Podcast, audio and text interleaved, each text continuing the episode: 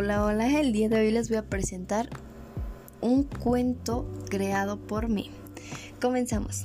Jesús y su historia. Había una vez un niño llamado Jesús, que literalmente estaba enfadado con la vida, pues siempre se metía en problemas en cualquier lugar. Siempre se sentía enojado hasta porque la mosca le pasara enfrente. Él odiaba las moscas, por lo que siempre le exigía a sus padres que tuviera un rey, y cuando no lo tenían se ponía muy furioso y comenzaba a gritarles y a decirles que no los quería. Todos desconocían la razón por la que se enojaba mucho. Sentía que nadie lo quería, pues él, era hijo adoptado, y no sentía ese cariño que solía ver en otras casas.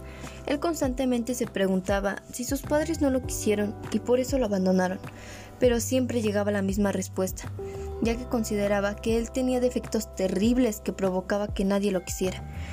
Siempre que se ponía a pensar esto, quería desquitarse con alguien, por eso golpeaba a la primera persona que se le cruzara provocando que nadie se le acercara y mucho menos que tuviera amigos.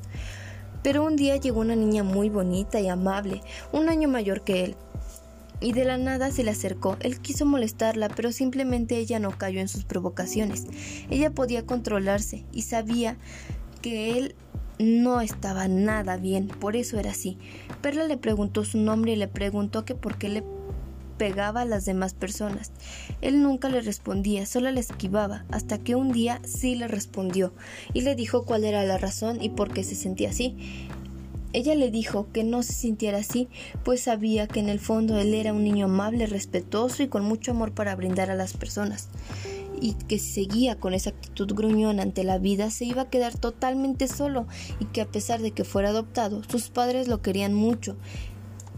Esa noche Jesús reflexionó y comenzó a hablar con ella de cómo se sentía, se hicieron mejores amigos. Jesús ya no se enojaba de todo y cuando sentía esa rabia solo acudía a Perla para que se distrajera un poco y se le olvidara ese sentimiento. Con el paso del tiempo, él ya era más independiente, responsable y sobre todo ya controlaba sus emociones.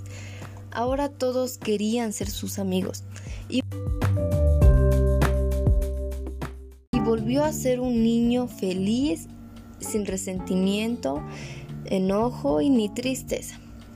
Y fin, es por eso que hay que sentir empatía con otras personas, pues tienen problemas que les hacen tener ciertas acciones con la vida. Pero espero les haya gustado este cuento. Hasta luego.